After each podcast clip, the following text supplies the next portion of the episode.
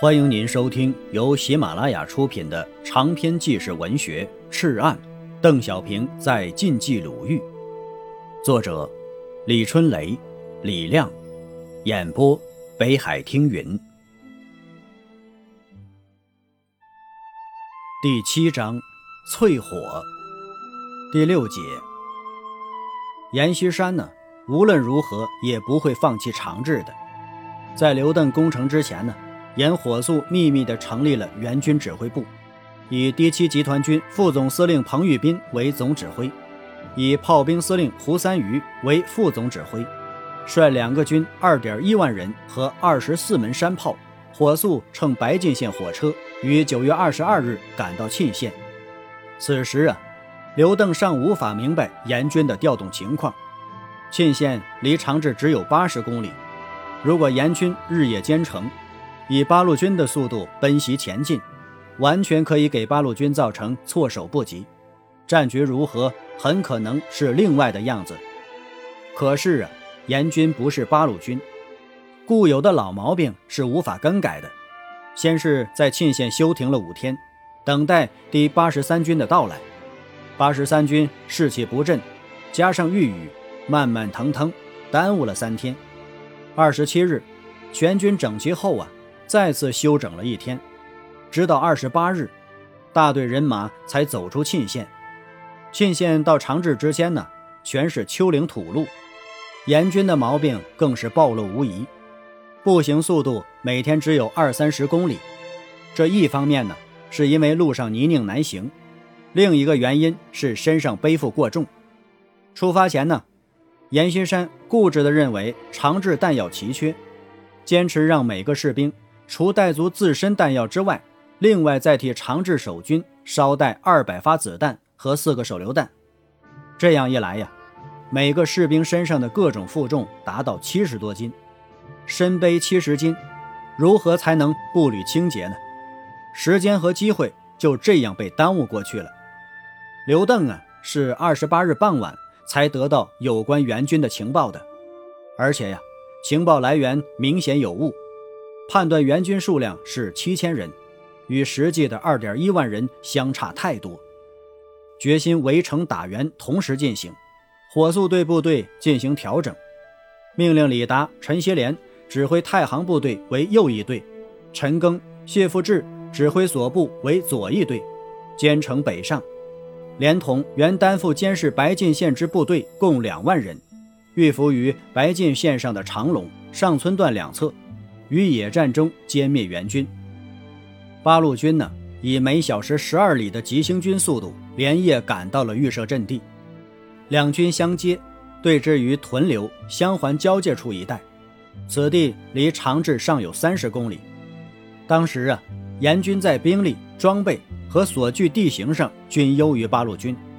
如果严军指挥得当，气势高涨，极有可能突破八路军防线，接近长治守军。最新情报表明，援军不是七千人，而是第二十三军、第八十三军和省防军等八个师，还配属两个炮团，共计二点一万多人。刘邓大吃一惊啊！晚上，李达、陈锡联陪刘邓到前沿，听枪声十分稀疏，虽然知道缺弹，还是怔了怔，摇了摇头，叹了一口气。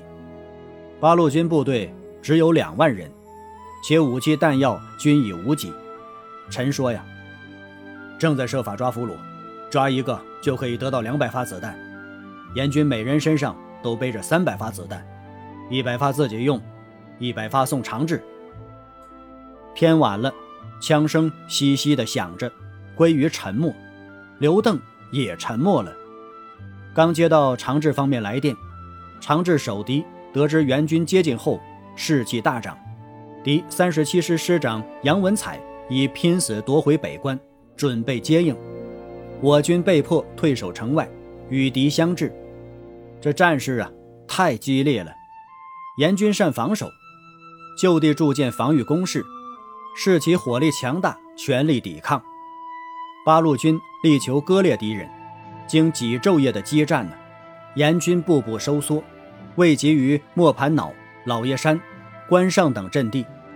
方圆十几里的老爷山由大大小小的数十个秃山组成，每一个山头啊，双方都反复争夺。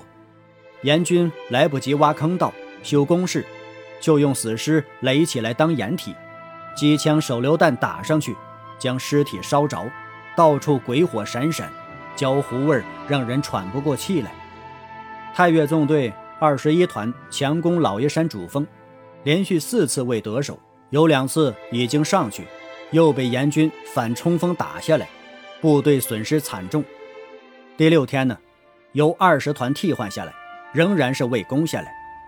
第七天晚上，纵队司令员刘忠果断换上了七六九团，这是刘邓部队最著名的红军团，就是这个团取得了幺二九师的第一个大捷——杨明浦奇袭飞机场，炸毁了日军的二十四架战机。当天晚上啊，七六九团一百多名党员和班排长组成了突击队，每个队员都写了遗书。把身上的钱全交了党费，之后啊，每人带一支装刺刀的步枪和一筐手榴弹，悄悄地向严军阵地爬去。一阵猛烈的手榴弹过后，刺刀们冲上去了，一阵惨烈的白刃战呢。三营一连长李大奇手下只剩下十多个人了，与严军阵地相距只有二十多米，没有子弹，手榴弹也扔完了。怎么办呢？上刺刀。这个时候啊，阵地上的严军不明情况，仍然是拼命的向外投弹。由于距离太近，滞空时间短，手榴弹落在地上两三秒钟才爆炸。李大奇心中一亮，阎军手榴弹与八路军手榴弹是不一样的，盐弹从拉爆引信到爆炸时间呢是五秒钟，我方呢是三秒钟。对了，就利用这个两秒钟，又一个手榴弹落在了地上，李大奇快快地抓起来扔了回去，正好在对方阵地爆炸。战士们也学着连长的样子，紧紧地瞄着对方飞来的手榴弹，一旦落地，原物奉还。就这样啊，坚持了两个多小时，严军的手榴弹全部落在了自家的阵地上。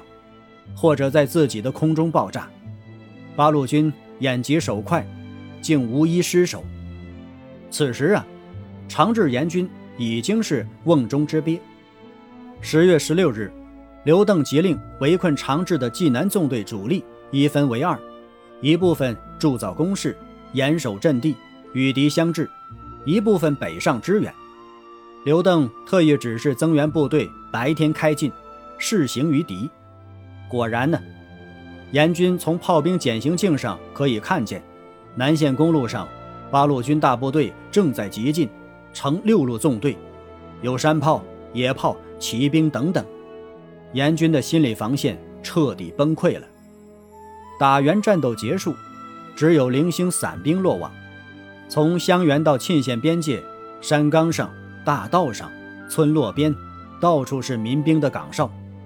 严军被围一个多星期，被八路军断了粮源和水源，只以山上的青柿子和地里的青玉椒为食，又饿又渴呀，连脚上的鞋呀也大张着嘴。只要是遇到民兵啊，喊一声“缴枪不杀”，立即就乖乖的把枪放下来了。南窑村四个自卫队员，在回家的路上遇到严军一个排，还没说话呢。几十个严军呢，就不吭声的放下了武器，里面还有几挺机枪呢。西宫底村一个班民兵，在山沟里突然遇到几百个严兵，拿着枪走过来。班长王三蛋命令做好战斗准备，大家推上枪栓，趴在地上。不想啊，几百个严军就地停止，全跪了下来，把枪放在了地上。三个侦察员从地上拾起了一顶严军军官的帽子，混进了他们逃跑的队伍中，打着官腔，先大骂一通，然后发出了“不准乱跑，跟我走”的命令。果然呢，这群严兵啊，稀里糊涂的就被带进了八路军的驻地，全部缴械，真是兵败如山倒啊！援军被歼，长治守军被迫于八日弃城。向西南方向突围，企图横穿太岳区逃回福山。刘邓命令围城部队放开逃路，跟踪追击。太岳纵队主力取捷径，直插沁河以西的马壁一带，终于将史泽波及其所属的三个步兵师、一个山炮营，共万余人堵截于沁河东岸的将军岭、桃川一带，就地拒歼。上党战役以劣势装备战胜优势敌人，击毙敌第七集团军副总司令彭玉斌，升俘军长史泽波以下官兵三点一万人。毕延军四千人，刘邓也付出了伤亡四千人的代价。时在北方局党校任哲学教员的哲学家杨宪珍，曾经专门研究了阎锡山，发现阎有着一种高明的真理观。阎经常对他的部下讲这个故事，说有一个老铁匠的徒弟，为了求得师傅保留的秘诀，就用全部的心血侍候。老师傅临终前说呀。我留的秘方啊，就是一句话：烧红的铁不能用手去抓。上党地区啊，是晋冀鲁豫解放区的复兴，是刘邓和全区军民用八年的抗日烽火燃烧的通红的一块铁。而老于世故的阎锡山却违反了自己的高超哲学，伸出毛茸茸的手来抓，结果啊，被烫的是血淋淋的。上党战役胜利的前一天。毛泽东在重庆与蒋介石签订了双十协定，也正是在这个时候，邓小平的第二个女儿邓楠在赤岸村出生了。亲爱的听友，本集播讲完毕，感谢您的收听。